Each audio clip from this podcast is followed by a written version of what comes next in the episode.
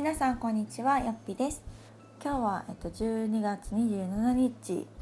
ということで明日から我が家は9連休に入るんですけれどもおそらくまあ今日が最後の配信になるかなということで、まあ、今日のテーマはちょっと2019年を振り返ってみたいなと思います。と2019年は私にとっては、えっと、フリーランスとしては2年目の土でしたもうすぐ3年になりますが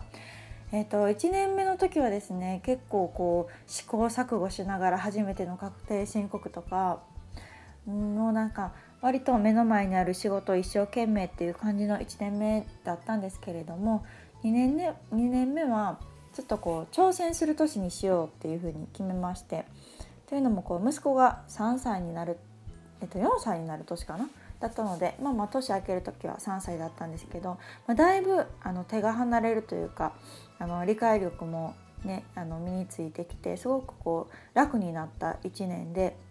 で仕事もまあ在宅ワークを始めてもうしばらく経ってたっていうのと、まあ、フリーランスとして2年目っていうこともあったので、まあ、だいぶこう波に乗って落ち着いてきたという時期だったので、まあ、初めは、まあ、2018年ぐらいちょっとこう順調にいけばいいなと思ってたんですけれども、まあ、せっかくなので、まあ、ちょっと2019年は挑戦しようかなといろんなことをやってきました。でちょっと振り返ってみた時にどんなことをしたかなっていうとやっぱりこう一番大きかったのは「よっぴ式」って言ってよくあのインスタとかでも発信してるんですけどワードプレスのもう超初心者というかもうほぼ未経験者向けのワードプレス講座をスタートしました。でこれはあの実はずっとずっとやりたかったことで私がフリーランスに本当なってすぐぐらいの時からいつかこう、まあ、もちろん実績がね自分も必要なので実績を積んでブログで成功というか、まあ、お仕事とかつながるようになったら是非ちょっとこの経験を還元したいなっていう思いがあったんですね。うん、というのも私が専業主婦であの働きに出てなかったで子供も小さくてなかなか難しかったっていう時にこうブログを始めたことで本当にいろんなご縁に恵まれたんですね。まあ、それはあのブロガーとのつながりっていうのもそうですけど私の場合は結構リアルに仕事にあのつながりました。あのブログ経由でいただくお仕事もそうだし、まあ、自分がサービスとして作れる可能性も感じてたしで実際今やってる在宅ワークっていうのもこのブログをね、見てもらって採用が決まったっていうところもあったので、まあ、ブログだったら家でねあの、まあ、趣味がてら書けるっていうかもうほぼ趣味で スタートしたんですけどやっぱりこうちょっと子供が寝てる時とかなんかねなんかちょっとした隙間時間でできるっていうのはすごく魅力的でで、まあ、それが今は、ね、SNS が発達しているのでインスタとかされてる方はすっごい多いんですけど私の場合はブログだったんですね。のでこうブログをずっと続けてきた中で本当にこういい出会いというか大げさでなく人生変わったなと思うぐらいあの生き方働き方につながりました。なので、まあ、そういうのをしたいなと思ってふつふつともしてたんですがいざねこう始めようと思ったのがこの4月でした。なのでもう考えてたのは全然2018年中とかもうずっと考えてたんですけどその講座作るだけでも結構ね何ヶ月もかかって何回もやり直してでやっとこう1期生の募集をしたのが4月スタートっていうところでした。で現在3期生までやってるんですけど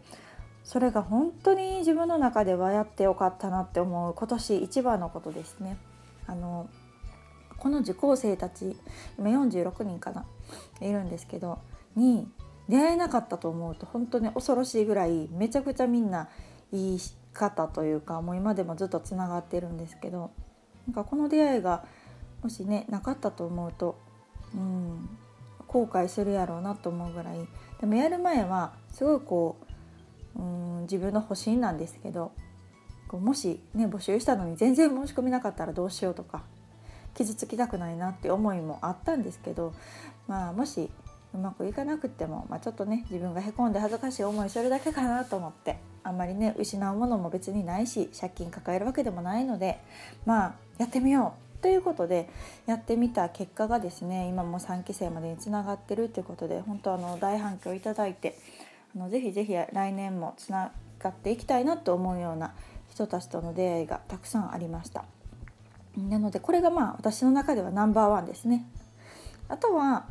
えっと、ハワイにも行けましたこれもね本当まあ偶然が偶然を重なってっていうところではあるんですけど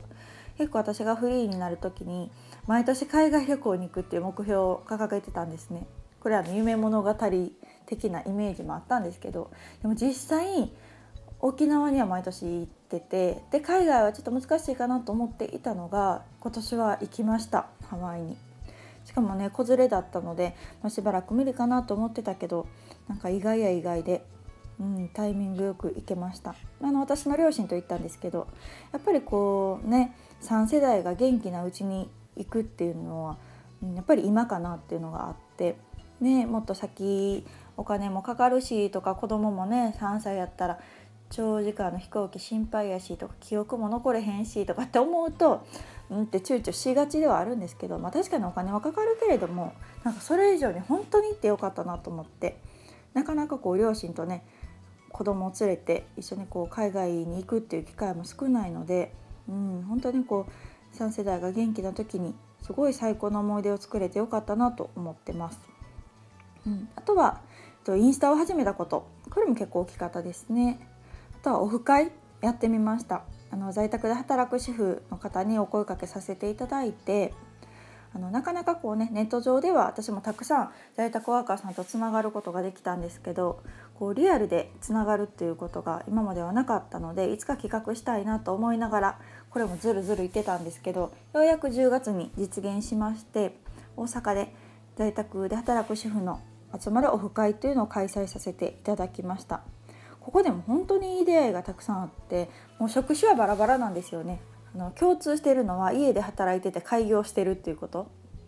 なんですけどみんなイラストレーターしてたりとかウェブデザイナーとか私みたいにブロガーとかあとは広報の仕事してる方とかもいてすごい刺激を受けました。うん、やっぱりこうリアルじゃないと話せないこともたくさんあったりしてまた1回しか会ってないのにねすごい絆も深まって今度新年会するんですよ。なのでなかなかこうねあのご近所さんでそういう人に出会えるって少ないんですけど、まあ、こうやって SNS とかで発信したらなんかこう似たような境遇の方にすごい出会えた1年だったなっていうことも強く感じました。うん、でもうこの12月ですね、まあ、あっという間に12月になってまあ自分の講座もそうですけどいろんなお仕事が今年は本当に順調で業務委託の仕事も増えましたしもともとやってる企業パートのはい、仕事も本当順調に1年終えることができました、まあ、今日が仕事納めで、えっと、忘年会に行ってくるんですけど、なので、まあ、最後の最後12月になんかやり残したことないかなって振り返った時にさやと。私公式サイトを作ってなかったのでちょっとよっぴとしてだいぶ仕事も順調に進んできたので、まあ、それをよく見ていただくためにっていうか、まあ、企業さん向けなんですけど企業の方はなかなかねブログを一から全部読んでくれるかっていうとそういうのは難しかったりするので、まあ、ポートフォリオ的に私の実績とかあの運営してるサイトとか SNS をまとめるっていう意味も込めて公式サイトをオープンさせていただきました。まあ、これについては、えっと、ママラフというブログに詳しく書いているのでぜひぜひあの見ていただきたいなと思いますそしてこのラジオですねラジオもいつかできたらいいなみたいな でもなかなか難しいやろうなと思ってたのがなんかすごいご縁というかこの令和の時代に生まれてラッキーだったなと思うんですけどありがたいことにねこうして個人でラジオ配信もできるようになりましたので、まあ、是非2020年もコツコツですけど続けていけたらいいかなと思っています。ということで、あのー、結構2019年は自分の好きなようなことを、まあ、できるようにね、まあ、もちろん努力というか、うん、行動はしてきたつもりではあるんですけどでもこう結果的にもうたくさんバットを振り続けて挑戦し続けた1年だったなと振り返って思います。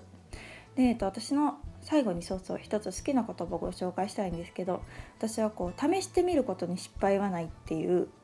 言葉に結構勇気づけられててこれはあの結構有名な「仕事は楽しいかね」っていう本してますかね？その本に出てくる本あの言葉なんですけどあの試してみることに失敗はないってすごい、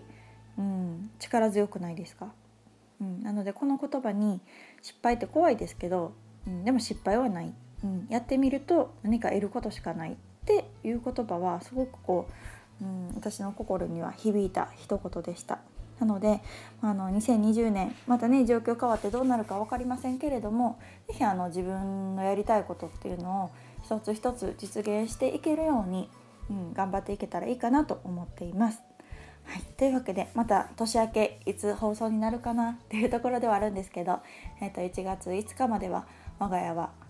年末年始休暇ということですのでまた年明けに放送できたらいいなと思います。皆さん今年1年本当にありがとうございました。ラジオを通してあと SNS ブログを通してとよっぴーを見ていただきまして本当にありがとうございます。感謝しています。また2020年ですね。何かこう私の経験が皆さんのモヤモヤを解消する、うん、ヒントになればいいなとコツコツながらあの陰ながら発信をさせていただけたらなと思います。それでは皆さん良いお年を。